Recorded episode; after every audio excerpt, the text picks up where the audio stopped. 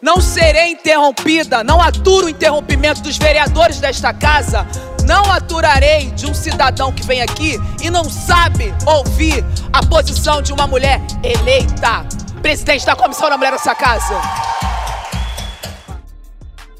E podemos ver nos trabalhos desses poucos cientistas sociais brancos que escolheram o seu lado, ou seja, o nosso lado, a nossa luta que eles procuram efetivamente acabar com esse papo de divisão do Brasil em quatro cores: os brancos, os pardos, os pretos e os amarelos.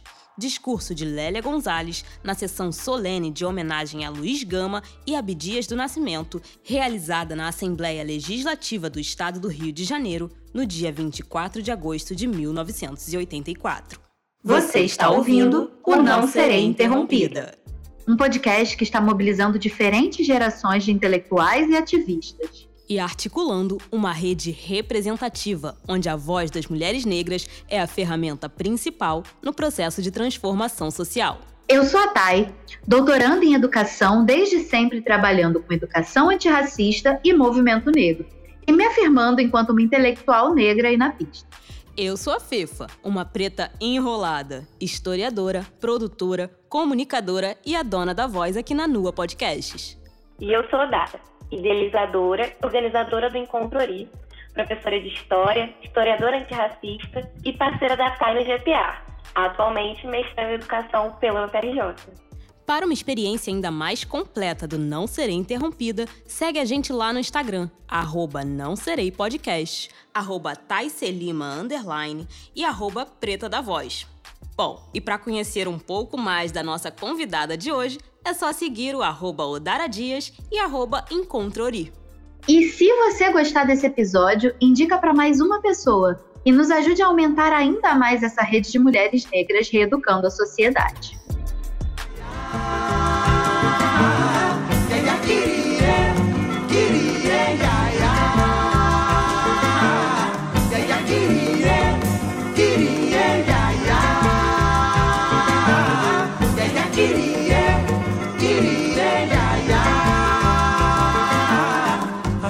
Favela revela o choque entre a favela, inferno e o céu.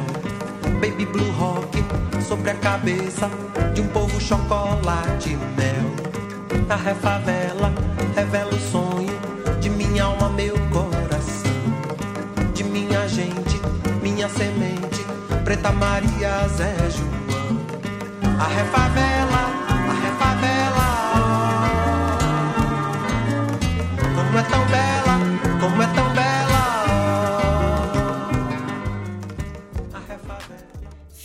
Finalmente chegamos no segundo episódio da segunda temporada do Não Serei Interrompida podcast. E hoje nós estamos trazendo um tema super polêmico, porém essencial para o debate racial no Brasil, que é nada mais, nada menos que. Vixe, não sei como é que fala isso, meninas. É colorismo? É morenidade? tons de pele, diversidade negra. Odeio essa palavra, diversidade. Enfim, nós vamos trabalhar aqui com a questão da formação racial das famílias negras e de como os indivíduos se autodeclaram negros e qual o processo que eles passam para chegar nessa autodeclaração. Então, Thay, quem são os entrevistados do episódio de hoje? Hoje a gente vai ter a Tatiana Nascimento dos Santos, que é poeta, escritora, tradutora, cantora e editora fundadora da Padê Editorial. Ela é também licenciada em Letras Português pela UNB e doutora em Estudos da Tradução pela Universidade Federal de Santa Catarina. E a gente tem também o Vinícius Dias Cunha. O Vinícius é psicólogo do Gabinete de Assessoria Jurídica às Organizações Populares, GAJOP. Ele foi formado pela UNESA e atualmente ele é mestrando em Desenvolvimento, Sociedade e Cooperação Internacional na UNB. Bom, mas como não só de entrevistados se faz o Não Serei Interrompida podcast, conta pra gente quem são as referências teóricas desse programa. Das referências teóricas, a gente tem aquela que é referência de sempre aqui nesse podcast, que é a Sueli Carneiro, filósofa, escritora e ativista do movimento negro, com os textos Negro de Pele Clara e Miscigenação, que foram escritos em 2004 e 2000. A gente tem a Bianca Santana, que é escritora, jornalista, mestre em educação e doutora em ciências da informação pela USP. Ela ganhou em 2016 o prêmio Jabuti com o livro Quando Me Descobri Negra, que vai ser a nossa referência aqui. E a Neuza Santos, psiquiatra, psicanalista e escritora formada pela UFBA e mestre em psiquiatria pela UFRJ.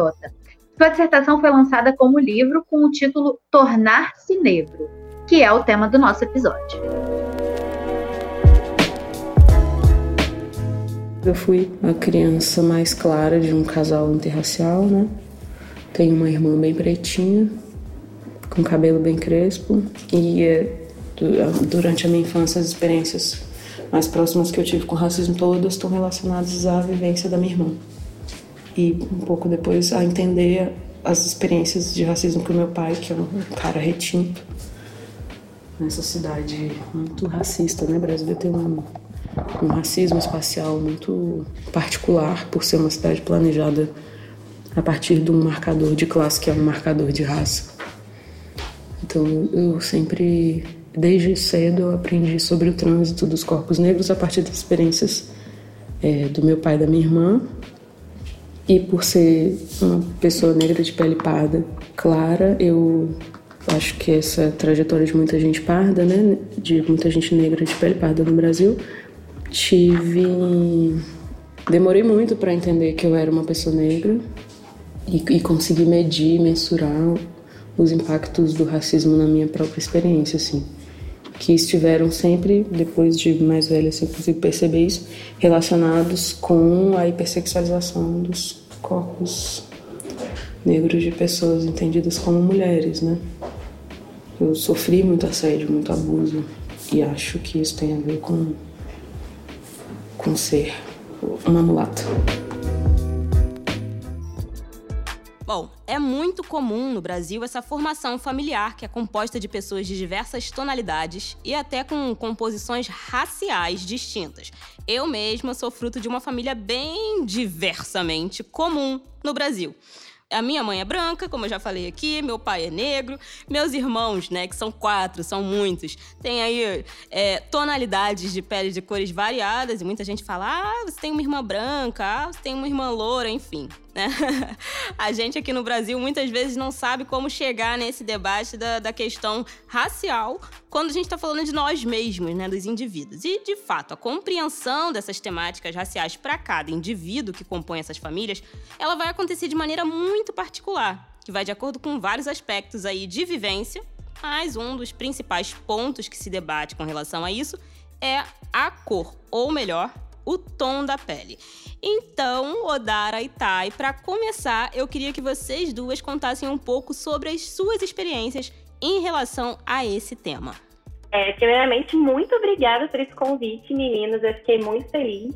É, acompanho esse podcast maravilhoso desde o início, sou super fã e fiquei muito honrada de ser convidada é, para debater um pouquinho sobre esse tema tão sensível na sociedade brasileira, né?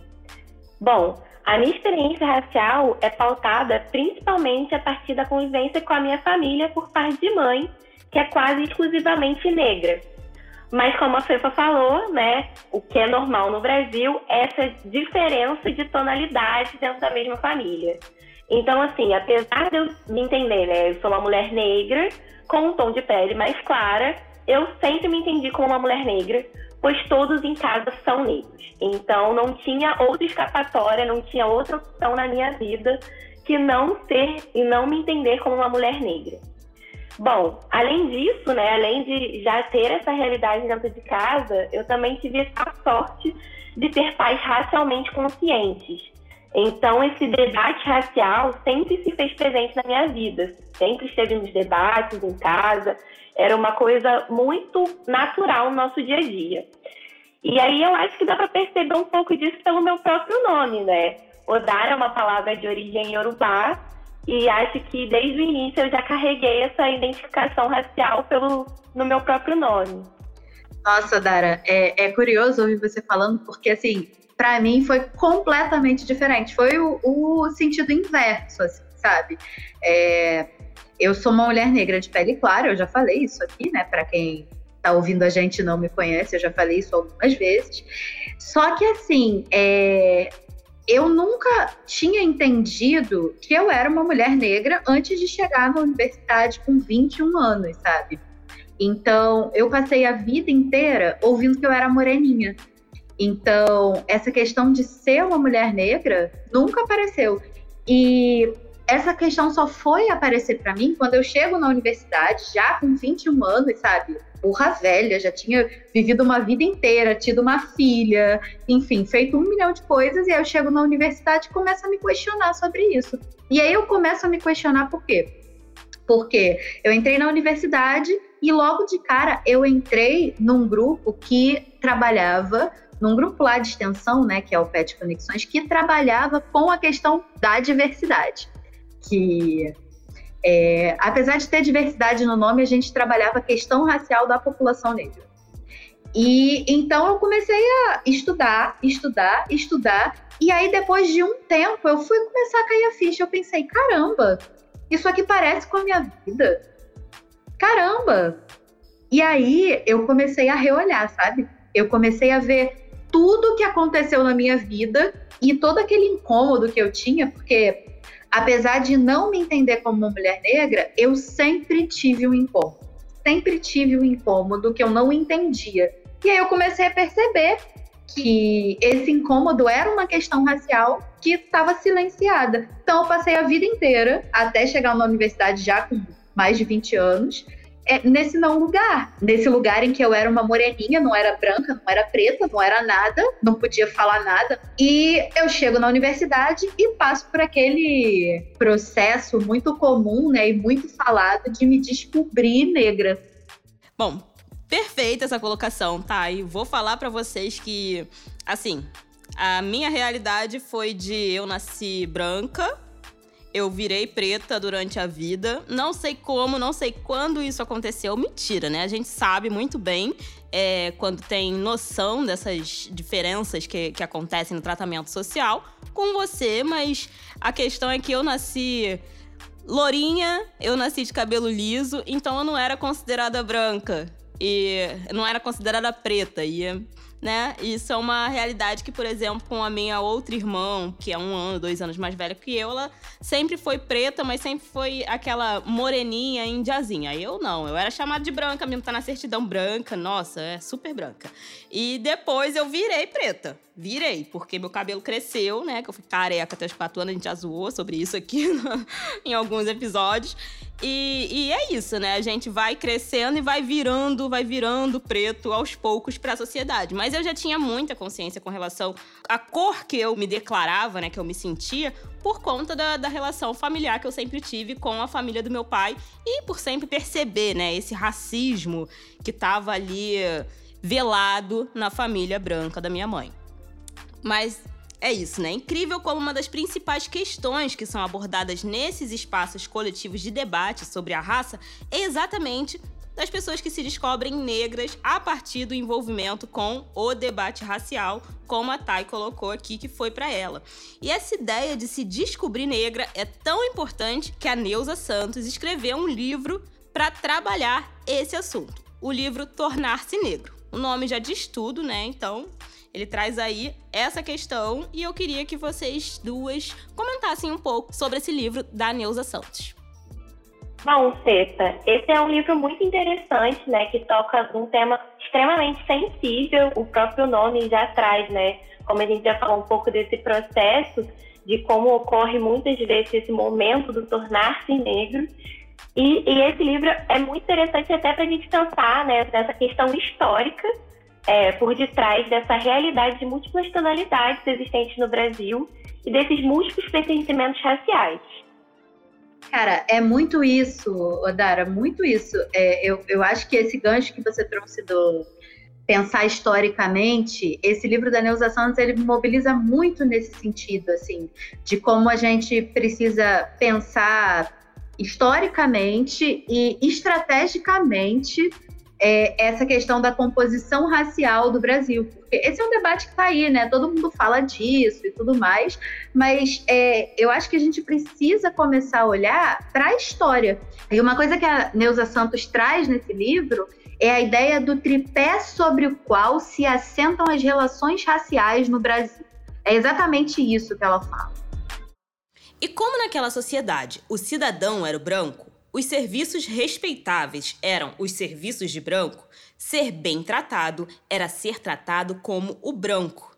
Foi com a disposição básica de ser gente que o negro organizou-se para a ascensão. O que equivale dizer foi com a principal determinação de assemelhar-se ao branco, ainda que tendo que deixar de ser negro, que o negro buscou via ascensão social tornar-se gente. Incentivos e bloqueios a esse projeto eram engendrados pela estrutura das relações raciais que se comportavam de modo ambíguo, ora impondo barreiras, ora abrindo brechas à ascensão social do negro. Mas que dentro dessa ambivalência cumpria as mesmas e inequívocas funções de fragmentar a identidade, minar o orgulho e desmantelar a solidariedade do grupo negro. O tripé formado pelo contínuo de cor, ideologia do embranquecimento e democracia racial, sustentáculo da estrutura das relações raciais no Brasil, produziram as condições de possibilidade de ascensão do negro. Páginas 20 e 21 do livro Tornar-se Negro, de Neuza Santos. Bom, a Thay já introduziu aqui e a Neuza Santos está falando exatamente desse tripé nesse trecho. Então, vamos lá, meninas, vamos falar um pouco, vamos apresentar um pouco desse tripé para os nossos ouvintes. A primeira coisa que é importante entender é o momento em que a Neuza está escrevendo esse livro, né? Ela está falando do mundo pós-abolição, é, ela está se referindo ao início do século XX e como que aquela sociedade está sendo organizada naquele momento. E aí, pensando nesse momento do, na história do Brasil, a gente não pode ser, esquecer né, as políticas aplicadas pelo Estado brasileiro nos primeiros anos da República. E aí, pensando que estamos vivendo num momento onde a eugenia está mundo afora e como uma ciência né, dita como verdadeira, no Brasil não seria diferente. As primeiras políticas públicas assumidas pelo Estado brasileiro nesse momento são políticas exatamente que buscam embranquecer a população brasileira. E aí, seja culturalmente, como também no tom de pele. E esse é um dos pontos exatamente que a Neuza está se referindo nesse tripé, que é as políticas de embranquecimento.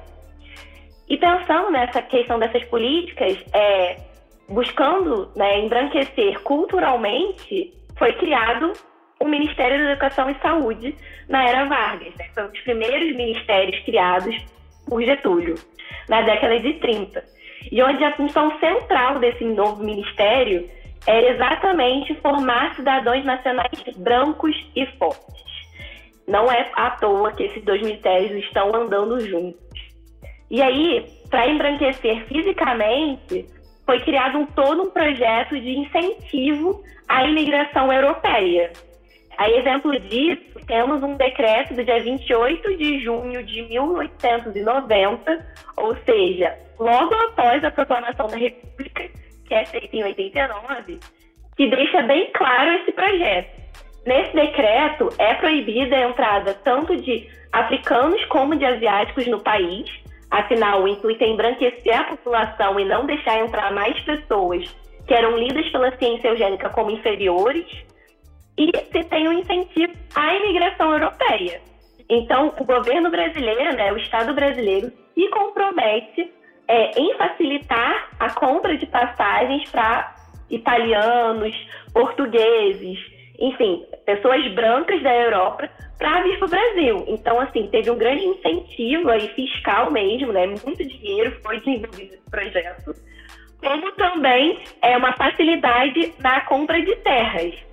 E assim, é interessante observar nesse decreto que se tem principalmente um incentivo da vinda de homens solteiros. É, exatamente num projeto de que esses homens iriam vir para cá, iriam se relacionar com as mulheres, né, que já estariam na Terra, então mulheres negras, mulheres indígenas, e a partir daí se teriam novas gerações embranquecidas no Brasil. Continuando aí falando sobre esse tripé Conta pra gente, Thay, como que faz para trabalhar esse ponto da tonalidade de cor da pele de pessoas negras, ou, como a Neuza Santos chama, desse contínuo de cor? Porque se eu começar a falar muito aqui, o não ser interrompida vai acabar sendo cancelado. Ai, meu Deus, você é muito boba. É, sem cancelamentos nesse episódio. Então, o contínuo de cor, ele é um dos pontos do tripé. A gente está chamando aqui de segundo ponto do tripé, porque a Odara falou do primeiro, que é a ideologia do branqueamento.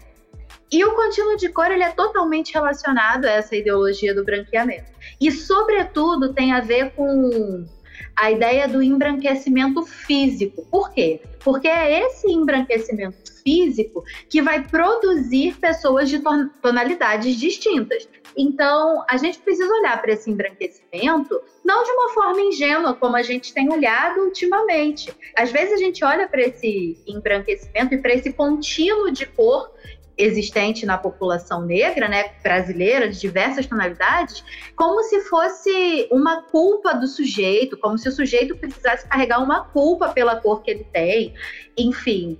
Mas a gente precisa olhar para esse projeto historicamente, porque ele foi um projeto. Então, para criar esse contínuo de cor que se engajou nesse tripé, a gente tem, por exemplo, o estupro das ancestrais. Né? Então, as mulheres negras que eram estupradas pelos seus captores, pelos seus senhores. E eu acho que é importante usar essa palavra real, estupro, porque às vezes isso some. Né? Às vezes isso fica ali diluído como Gilberto Freire queria, como se fosse uma coisa que todo mundo estava de acordo. Não, a gente está falando de estupro que servia, entre outras coisas, para desmobilizar a solidariedade do grupo. Porque é isso, você vive num regime de escravidão, as pessoas são negras, retintas, e desde aquele momento os senhores usavam isso como uma ferramenta não só do seu prazer, mas também uma ferramenta política para desarticular os grupos. Então, se nasce uma pessoa mais clarinha, filha de um, estupro nessa relação senhor-escravizada, isso gera uma tensão social dentro daquela sociedade. Então, é, é importante a gente olhar para esse exemplo e para esse momento histórico e ver que essa política de formação de um contínuo de cor foi uma estratégia usada pelos senhores. E aí depois a gente tem justamente esse outro momento de embranquecimento físico que a Odara colocou, né? Que é uma política de Estado. Então, o Estado brasileiro financia a entrada, sobretudo de homens solteiros. Para quê, gente? Para reproduzir o mesmo sistema. Por que, que eles queriam homens brancos solteiros? E isso não era novidade para ninguém, isso não é nenhum segredo, isso está escrito nas nossas documentações. Tem o quadro lá da redenção de Kant, que é uma ode ao embranquecimento da sociedade. Fazia parte da política do Estado, uma estratégia de Estado, fazer com que essas pessoas se tornassem mais claras. E essas pessoas fisicamente se tornando mais claras, isso, de certa maneira, desengajava essa harmonia social, desengajava a possibilidade dessas pessoas se estruturarem num grupo, enfim, de desenvolverem uma solidariedade racial. É claro, isso não desmantelou a organização negra, mas isso teve um impacto e o um impacto que não foi ao caso, um impacto que foi pensado pelo Estado brasileiro. E tá, acho que vale a pena é, lembrar que nessa política de Estado se acreditava de verdade no desaparecimento da população negra no Brasil. Então a gente não está falando simplesmente de trazer brancos para o Brasil para ter mais brancos. Não, é uma política que se investe no desaparecimento dessa população negra. Então, é, é que a gente hoje vê como genocídio da população negra, é, todo esse investimento que a gente vê hoje não é de agora, sabe? Não é de agora, porque se acreditava em 2020, não lembro exatamente o ano, mas era uma política, assim, que dizia exatamente nas câmaras de vereadores, é, em todos os lugares, ambientes políticos, que a população negra iria desaparecer. Que iria desaparecer a partir da entrada desses homens brancos no Brasil.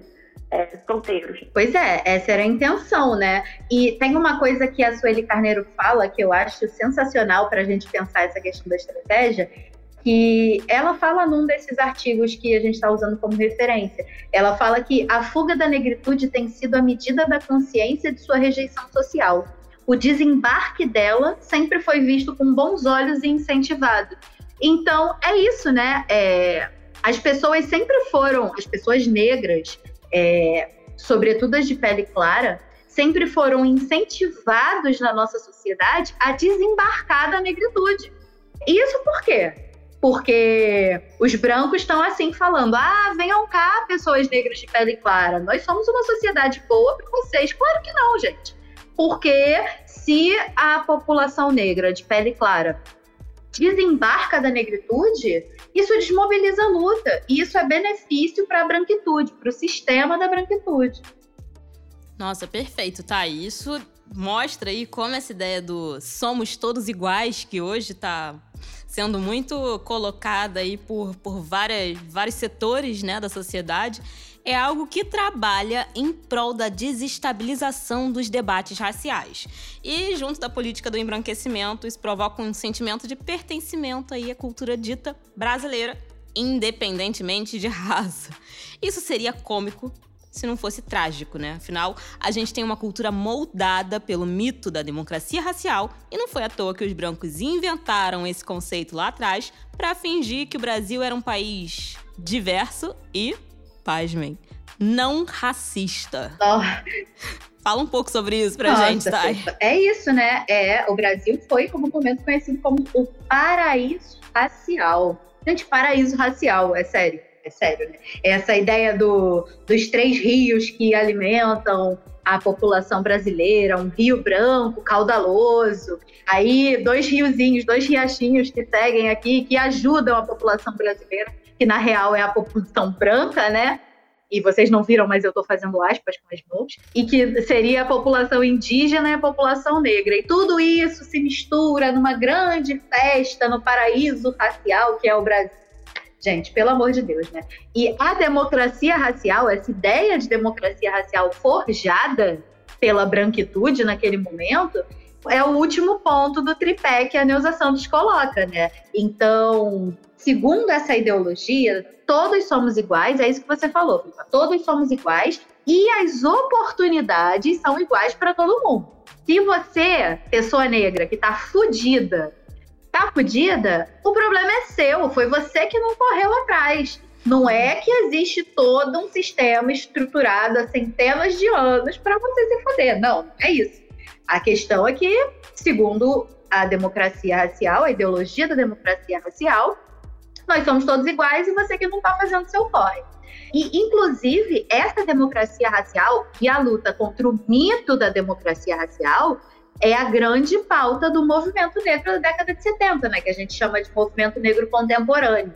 A grande bandeira deles era contra o mito da democracia racial, porque se você quebra esse tripé, as pessoas começam a desenvolver essa solidariedade de grupo. Então, se o sujeito negro ele começa a perceber que não é uma questão individual, não é uma questão dele correr atrás do dele para ascender socialmente, se ele começa a perceber que é uma questão estrutural e que ele é afetado, mas não é só afetado, que ele é prejudicado por essa estrutura social, é, por esse tripé que a Neuza Santos coloca tão brilhantemente, aí a solidariedade começa a chegar. Aí o movimento negro começa a alcançar os corações e mentes que eles precisam, sabe? Aí a solidariedade de grupo tá aqui, ó, juntinha e em grupo, com essa solidariedade negra, que a Lélia Gonzalez bem falou lá no começo, né? Que essa era a tese do movimento negro, que pretos e pardos formavam um, um grupo negro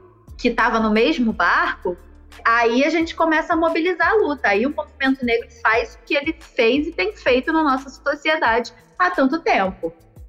Bom, Thay, e sobre isso a gente tem aqui também um trechinho da Bianca Santana, né, que ela traz no seu livro de 2015, Quando Me Descobri Negra, que trabalha essa questão aí do indivíduo versus o coletivo, né? Quando a gente a pessoa negra ela trabalha individualmente, achando que vai ascender aí na sociedade e percebe que não é bem assim, né? Que não adianta ascender acender só individualmente, porque se não tiver dentro da coletividade ali, né, se as nossas propostas não estiverem colocadas enquanto coletivo mesmo, enquanto uma, um, um, um movimento de uma população, a gente acaba caindo nesse negócio do nessa armadilha da branquitude do embranquecimento. Então vamos lá para o trecho da Bianca. Pensei muito e por muito tempo. Não identifiquei nada de africano nos costumes da minha família. Concluí que a ascensão social tinha clareado nossa identidade. Óbvio que somos negros. Se nossa pele não é tão escura, nossos traços e cabelos revelam nossa etnia. Minha mãe, economista, funcionária de uma grande empresa, foi branqueada como os mulatos que no século XIX passavam pó de arroz no rosto porque os clubes não aceitavam negros. Eu fui branqueada em casa, na escola, no cursinho e na universidade. É como disse Francisco Wyfort. O branqueamento apaga as glórias dos negros, a memória dos líderes que poderiam sugerir caminhos diferentes daquele da humilhação cotidiana, especialmente para os pobres. Ainda em busca da identidade, afirmo com alegria que sou negra há 10 anos e agradeço ao professor do Educafro que, pela primeira vez em 21 anos, fez o convite para a reflexão profunda sobre minhas origens. Esse trechinho tá lá na página 14 e 15 do livro Quando Me Descobri Negra, da Bianca Santana. Bom, essa última parte da reflexão da Bianca é, traz a gente de volta para a ideia de tornar-se negro, né? A raça ela não é uma característica biológica inata, científica. Aliás, quando isso aconteceu, né? Quando a ciência se aliou com a raça, foi um período terrível para os negros na história do Brasil. É isso, né? Foi um período realmente terrível. E sobre isso, sobre esse momento e esses pensadores e a raça se aliando com a ciência, eu recomendo o especial do Ale Santos, gente. Vai lá ouvir o especial do Ale Santos chamado Os Maiores Racistas da História. Ele vai falar sobre os eugenistas, sobre essa galera que estava no Ministério da Educação e Saúde, que a Odara falou, enfim, é, é uma boa. E vocês, eu acredito, vão até se surpreender com alguns nomes que estão lá. Então, eu super sugiro que vocês vão lá ouvir esses episódios dos maiores racistas da história.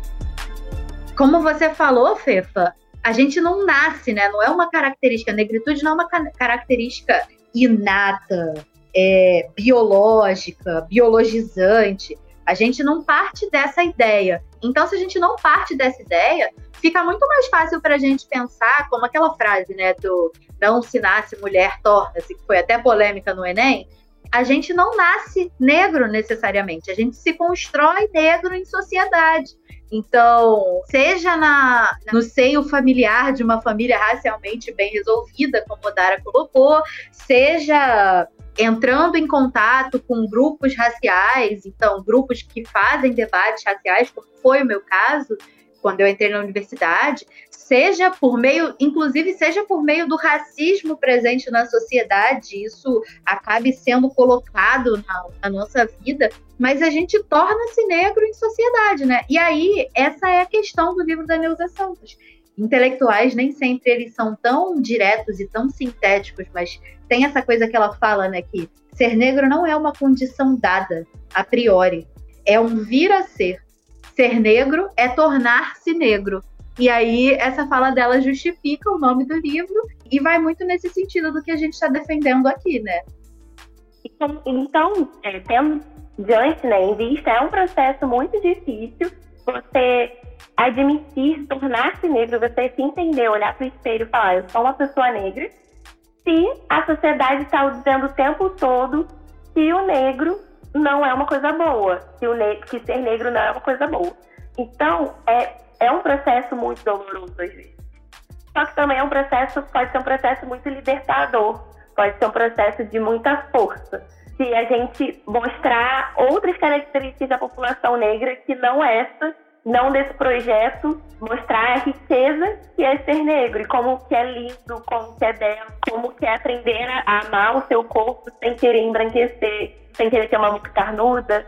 É, pelo contrário, né? Amar suas, seus traços físicos, eu acho que é uma das coisas mais potentes que se tem, né? Olhar no espelho e falar, eu me amo do jeito que eu sou. Fala sério, gente, é tudo de bom. Então, é, realmente, né, pode ser uma coisa muito importante, muito potente ao mesmo tempo, é, se entender como uma pessoa negra. Eu tenho um problema. Meu ascendente é em Ares. E eu tenho outro problema. É que eu sou a menina que nasceu sem cor.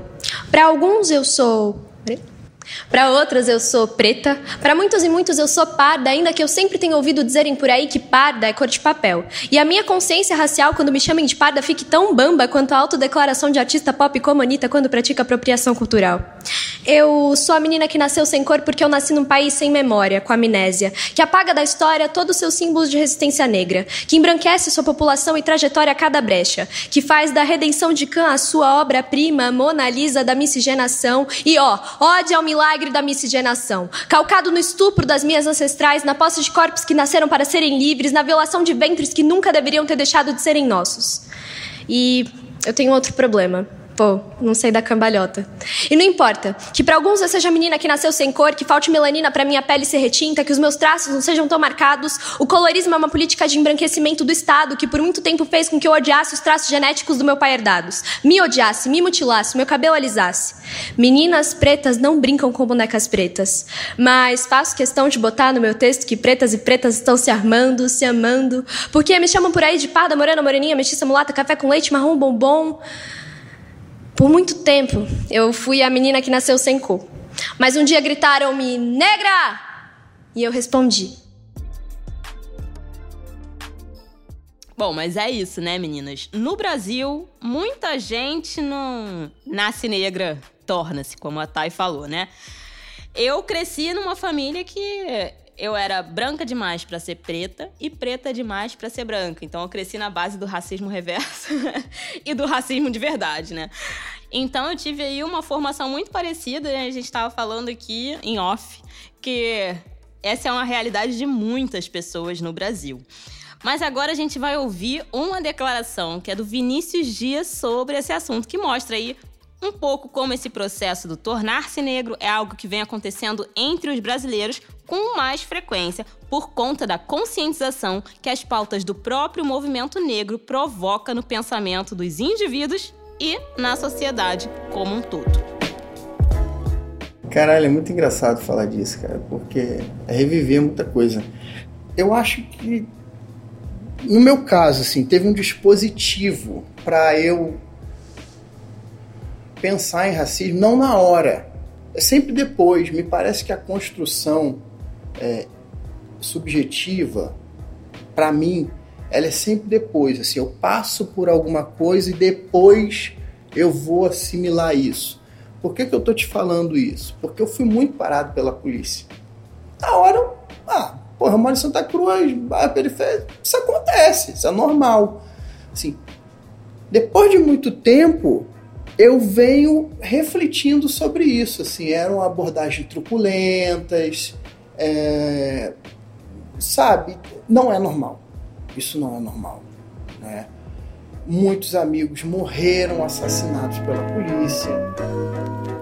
Bom, se tem algo que é extremamente urgente da gente debater para conscientizar a população brasileira quando o assunto é autodeclaração racial, é isso que o Vinícius trouxe aqui pra gente, né? As pessoas com pele mais clara muitas vezes demoram a entender como o racismo atua na vida delas enquanto indivíduo. E isso acaba por normalizar as violências que são cotidianas. Porque quando uma pessoa que nasceu sem cor percebe que aquilo que parece comum na sociedade é, na verdade, mais uma armadilha da democracia racial, é que essas pessoas passam a compreender essa forma estruturante como o racismo atua na nossa sociedade. É isso, né, Cesta? A experiência do Vinícius é uma realidade vivida por muitos, muitos negros no Brasil. E aqui pensando negros nessa categoria entre pretos e pardos. E pensando nisso, né, ouvindo essa experiência do Vinícius, eu lembrei de uma experiência que aconteceu com meu irmão. O meu irmão também é um, um homem negro de pele mais clara. Só que, como eu falei, assim, lá em casa, essa consciência racial sempre esteve muito presente. E aí, quando ele tinha uns 14, 15 anos, ele levou a primeira dura da polícia. A minha mãe, apesar de né, ser uma pessoa extremamente que entende que isso, infelizmente, é uma coisa que meu irmão vai passar, me ligou desesperada, falando: Dara, teve levou uma dura. Minha filha, conversa com ele, que eu não sei o que dizer. Eu sou sem chão. Pelo amor de Deus. Eu sempre tive uma abertura muito boa com meu irmão. Fui, né, liguei, a gente não estava mais morando na mesma casa. Aí liguei pra ele pra saber, aí, cara?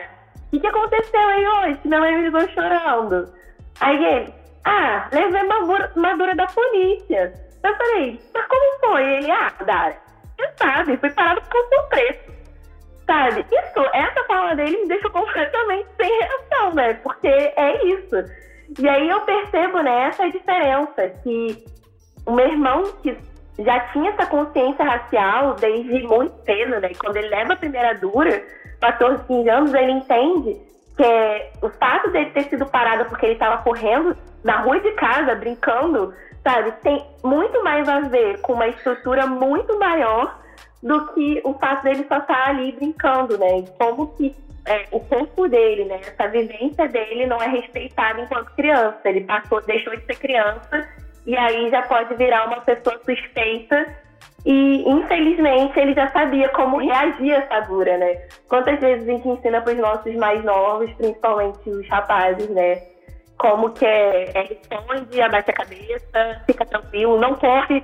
É quando que a gente fala mais com o Pedro, se parar, você para, pelo amor de Deus. A gente só quer que você volte seguro para casa é uma coisa muito dolorida saber que meu irmão, com 14, 15 anos, já tinha que saber como lidar com isso. Mas também que me deixa com orgulho por, por saber que ele entendia que não era necessariamente com ele. É, faz parte de uma estrutura de uma sociedade extremamente racista. Cara, é isso. É muito triste mesmo. É, essa sua fala sobre, sobre seu irmão e tal me lembrou aquele episódio de Grey's Anatomy em que a Bailey ela ensina para o filho como reagir a uma operação policial, porque para crianças negras é diferente. Né? É, essa reação, essa operação policial, muitas e muitas e muitas vezes termina com mais um corpo negro tirado do chão. Isso é muito triste. Mas ouvindo essa tua experiência, eu fiquei pensando, né, que duas experiências muito distintas, mas a mesma situação, uma dura da polícia e aí eu fico pensando no que. Eu sempre falo isso, eu acho que eu já falei aqui no podcast, sobre a importância da negritude chegar como uma dádiva e não como uma desgraça, né?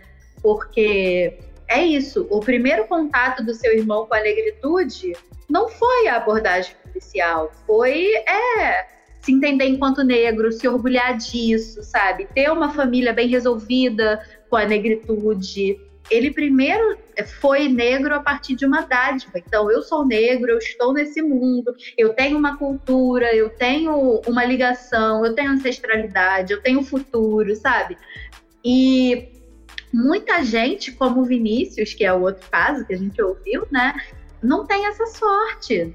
Sorte, né? Não sei se dá para chamar de sorte, mas não tem essa possibilidade que é no caso do Vinícius, a percepção dele de negritude veio como uma desgraça. Veio como aquela coisa de a polícia sabe quem é negro e quem não é. É. Então a gente tem que descobrir que a gente é negro com a polícia abordando a gente na cara da morte, sabe? Isso é muito triste, cara. Isso é muito triste. Quando a negritude chega como uma dádiva, é, eu fico pensando como é bacana, né? Porque a criança que já sabe que é negra, e eu tô falando criança para ressaltar que é isso, 14, 15 anos é uma criança, né? E, e, a criança precisa lidar com a dura da polícia. E quando a criança ela já sabe que é negra e ela tem orgulho disso, ela vai conseguir se defender muito melhor. Inclusive dessas situações racistas que acontecem, como foi o caso do seu irmão. E ela não vai ficar perdida ali, não vai ficar ingênua. Ah, o que está acontecendo? O que, que é isso? Será que é comigo? Não, ela vai saber e vai, enfim. Eu acredito, e aí eu sou historiadora, nada psicóloga, né, gente? É importante dizer isso, que as marcas subjetivas que isso deixa são diferentes, sabe? Quando você tá perdido, não sabe quem é, e recebe uma abordagem policial atrás da outra. A polícia entra no ônibus e escolhe você para descer entre um monte de gente, como eu já vi acontecendo. É, e você não sabe que é negro, não sabe que é por isso, as marcas psicológicas que esse evento deixa em você são totalmente diferentes da, das marcas psicológicas que isso deixa numa pessoa que entende o que está acontecendo. Os meus olhos coloridos fazem refletir. Eu estou sempre na minha e não posso mais fugir. Meu cabelo é enrolado, todos querem imitar. Eles estão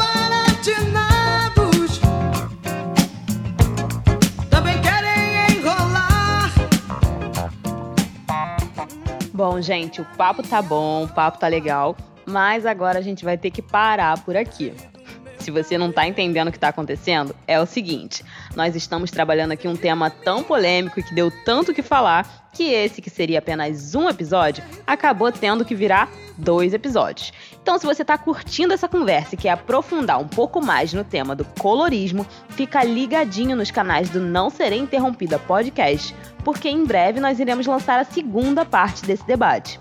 Bom, o restante vocês já sabem, né? Para ficar por dentro do mundo da Nua Podcast, que tá voltando à ativa cheio de novidades, e é claro, conhecer um pouco mais o Não Serei Interrompida Podcast e suas apresentadoras, é só seguir as nossas páginas, arroba Nua Podcasts, arroba Não Serei Podcast, arroba underline e arroba Preta da Voz. E é claro, você pode conferir todo o mundo da Nua Podcasts lá no nosso site www.nuapodcasts.com.br. Não esquece do S no final. Então, em breve a gente está de volta para finalizar esse tema mega importante para os movimentos negros e para a sociedade brasileira como um todo. Nas palavras de Neuza Santos Souza, tornar-se negro. Verdade é que você ah, tem sangue